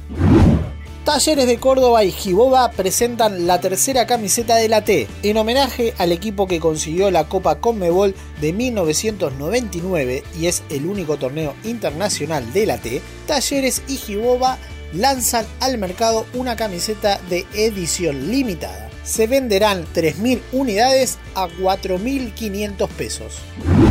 Jürgen Klopp, nuevo embajador de Adidas. El técnico alemán del Liverpool culmina su patrocinio con New Balance y pasa a la marca teutona. Hay que recordar que Nike es el nuevo sponsor técnico del club inglés y Adidas buscó imponer su logo de la mano de uno de los técnicos más prestigiosos de la Premier League y del mundo. Ferrari celebra mil carreras en Fórmula 1. El domingo en el Gran Premio de Toscana, la escudería de Maranello será la primera en arribar a los mil gran premios. Por ello cambiará el color de su monoplaza y la indumentaria de sus pilotos. En homenaje al primer vehículo que se utilizó en el Gran Premio de Mónaco de 1950, dejará el emblemático rojo por un color borgoña y lucirá la frase 1000 GP en el vehículo y en los trajes de sus pilotos. Lionel Messi se suma al proyecto de Orcam Technology. El argentino será parte de la campaña de la empresa israelita, la cual brinda soluciones tecnológicas a personas no videntes o con visión reducida. Mediante un aparato que se coloca en los anteojos, el mismo reconoce facciones de la cara de quien está delante y le dice quién es. Club 947. 947. Todos los deportes. Todos los deportes. Un solo lugar. Un solo lugar. Marca en zona.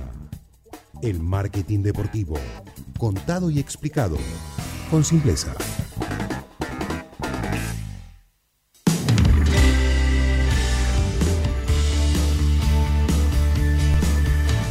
Bien, señores, seguimos aquí en la noche de Marca en Zona Radio. Y la verdad, aquí por la 94.7, la radio del deporte, la radio del marketing, la radio del arte. No, no vamos a ser tan presumidos, pero vamos a tener, la verdad, el placer de saludar a una joven artista que a mí particularmente me sorprendió. Hoy por la tarde vi el video de Comebol. Este, estuve hablando con, con alguno de, mis amigos que tengo ahí de- en marketing de Comebol también respecto de esto y, la verdad que eh, simplemente lo primero que voy a hacer es felicitar a Lini Cantero por lo talentosa que es, me encantan los diseños que hace de los botines, pero lo que me gustaría saber, Lili, es cómo se te ocurrió esto, cómo te va, buenas noches, Daniel Guainte te saluda desde Buenos Aires, Lili. Hola Daniel, ¿cómo estás? Un saludo a toda la audiencia. Y bueno, muchísimas gracias por tus palabras, por la presentación. La verdad que yo feliz por todo lo que me toca vivir hoy en día y más aún por este eh, apoyo de la Comebola al compartir mi trabajo. La verdad que es algo súper grande para mí.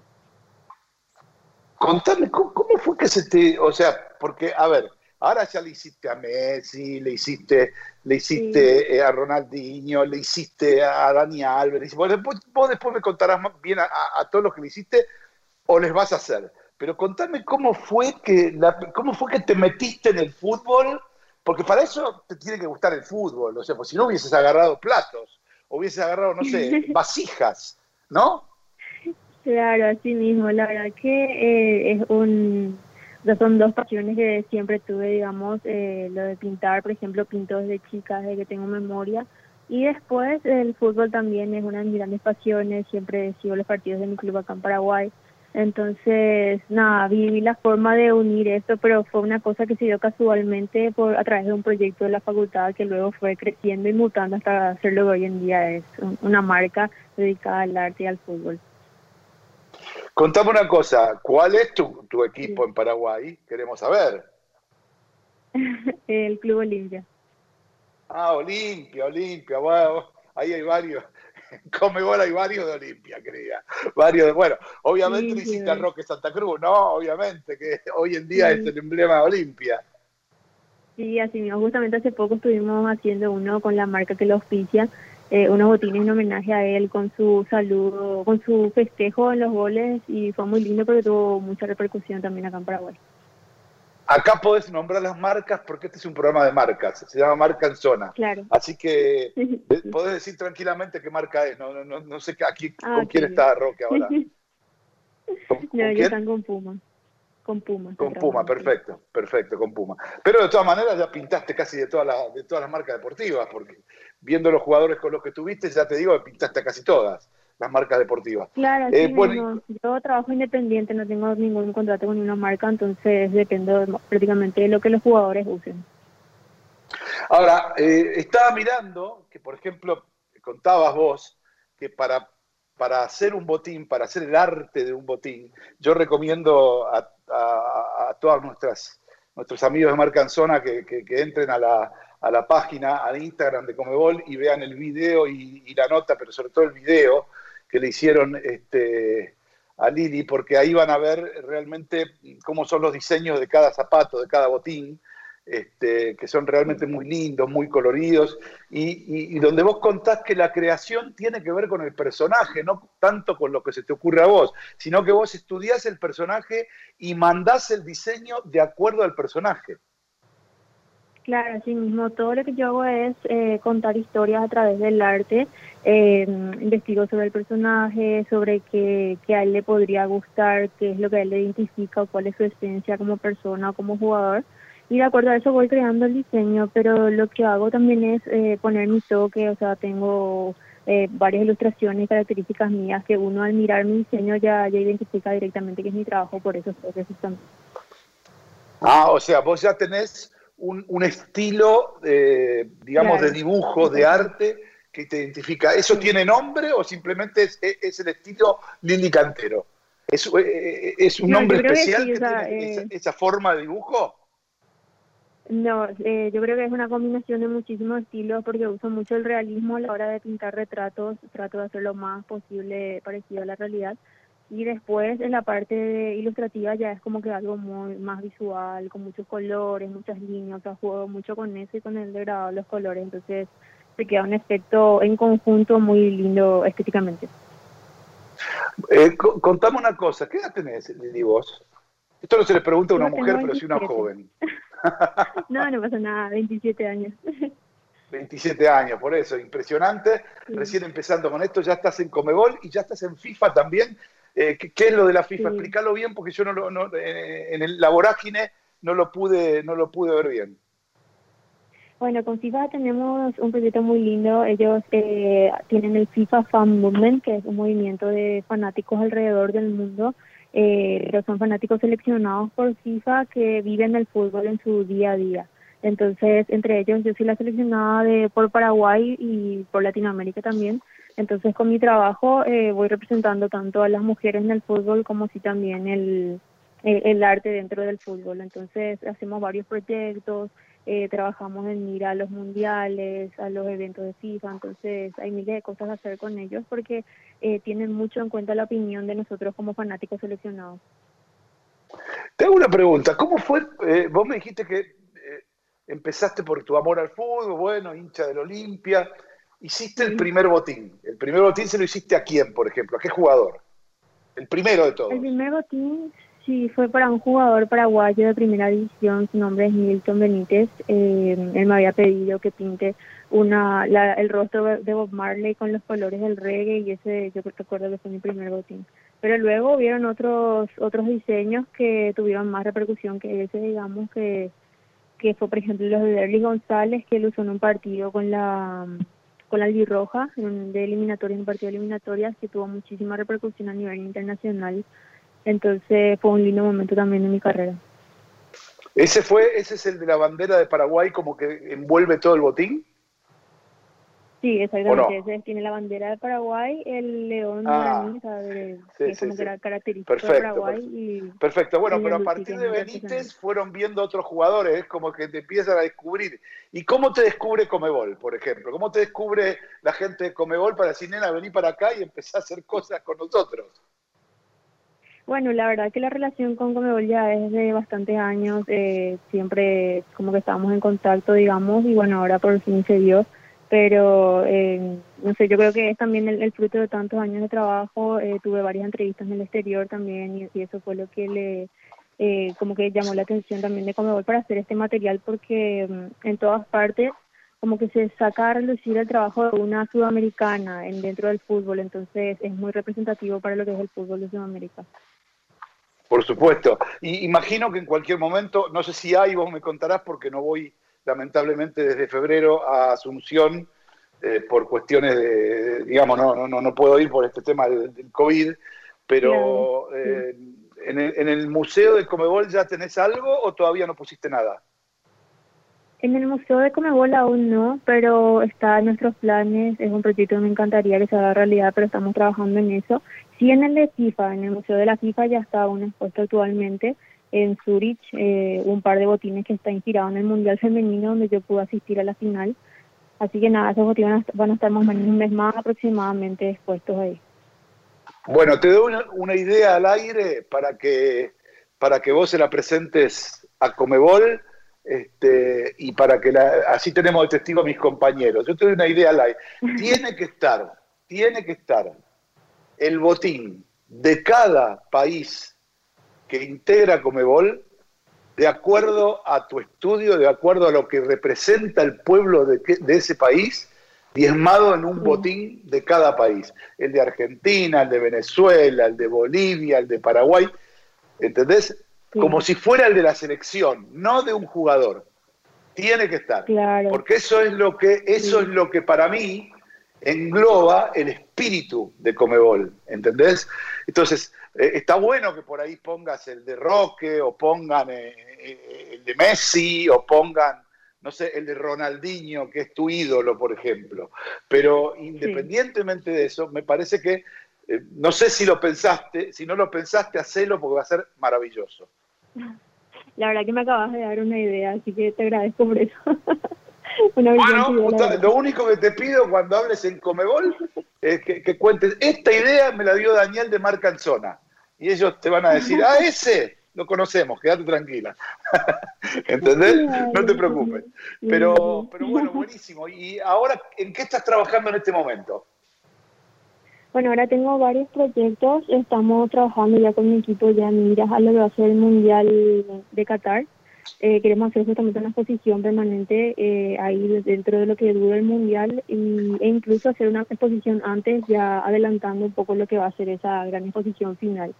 Y después, eh, bueno, ahora mismo estoy trabajando en un diseño que va a ser para, ya, o sea, no para alguien del, eh, del fútbol, pero sí para un artista urbano.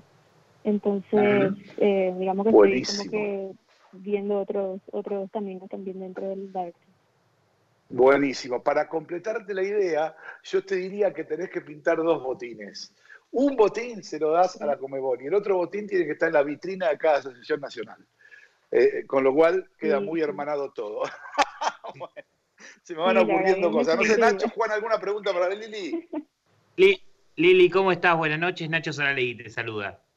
Hola, ¿cómo estás? Mucho gusto. A, a eso justo iba lo que acaba de decir Daniel. Vos intervenís los botines de los jugadores eh, con un arte que es impresionante. Pero vos en sí no te quedás ninguno. Vos haces eh, un, un botín más para quedártelo y, y decir, este me queda en mi museo, o nunca lo pensaste. Vos haces el trabajo para el jugador y te olvidás. No, la verdad que eh, para mi museo suelo reservar las camisetas firmadas, que para mí es una como que gran retribución a, a mi trabajo tener la camiseta firmada por las grandes figuras, eh, pero sí tengo algunos eh, algunos botines en réplica dentro de mi museo, así que está, es algo que tengo en mente siempre. Y Lili, por ejemplo, ¿no? yo tengo un amigo mío, ¿no? yo tengo un amigo que se escucha este programa, que fue un jugador muy importante, muy importante, este, que jugó la selección y todo eso. Y yo quiero, bueno, yo te digo, por ejemplo, vos me podés pintar un botín y yo te contrato para pintarme un botín o no lo haces eso vos. Sí, claro que sí. Yo tomo pedidos, tomo pedidos desde mi página, eh, en todas las plataformas sociales, estoy como arroba Lili Cantero Art. Entonces ahí me, me escribe siempre la gente a hacerme esos pedidos, sin problema. Y, O sea, Lili, vos ya te. ¿Cuánto sale? todo- Yo lo, lo tengo que preguntar, Dani. Ah, ¿Cuánto sale? Sí, ¿cuánto Lo sale? tengo que preguntar, Lili. ¿Desde qué rango más Sí. o menos, si nos puede decir? O sea, ¿una persona amateur puede, puede alcanzar un, un arte como, como el tuyo? Eh, no sé, depende, los precios varían dependiendo de la complejidad del diseño, pero eh, ustedes tienen que saber que mi trabajo es una obra de arte, entonces se evalúa como tal. Por eso, se evalúa como tal. Quiere me decir parece muy bien. Me parece muy bien.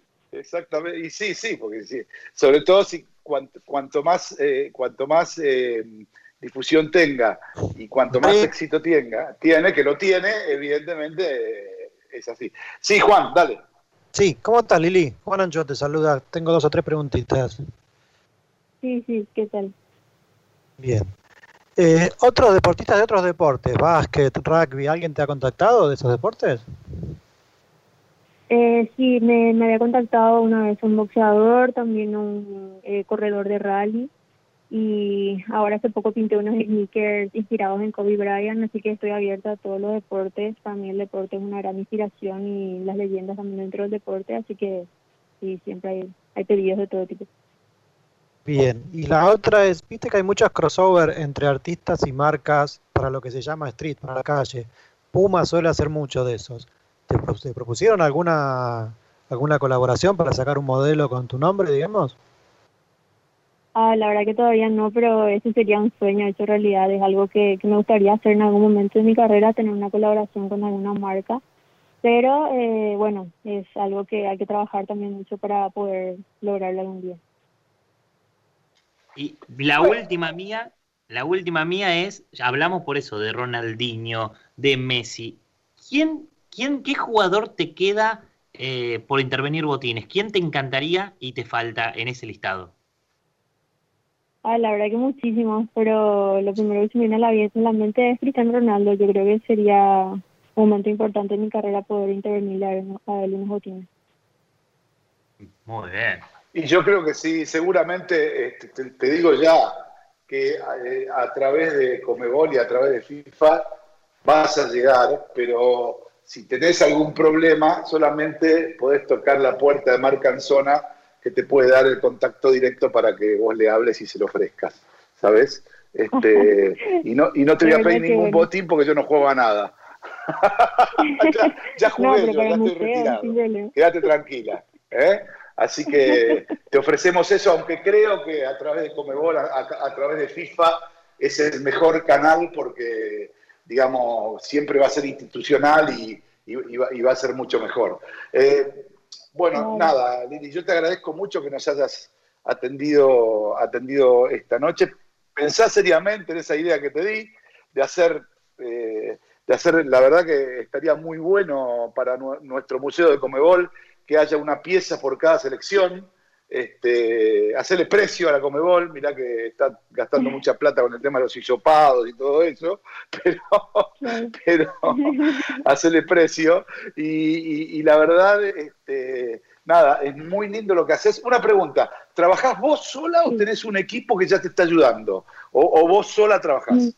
En, en- en Sí, lo que es en pintar la pintura, y detalle y todo eso.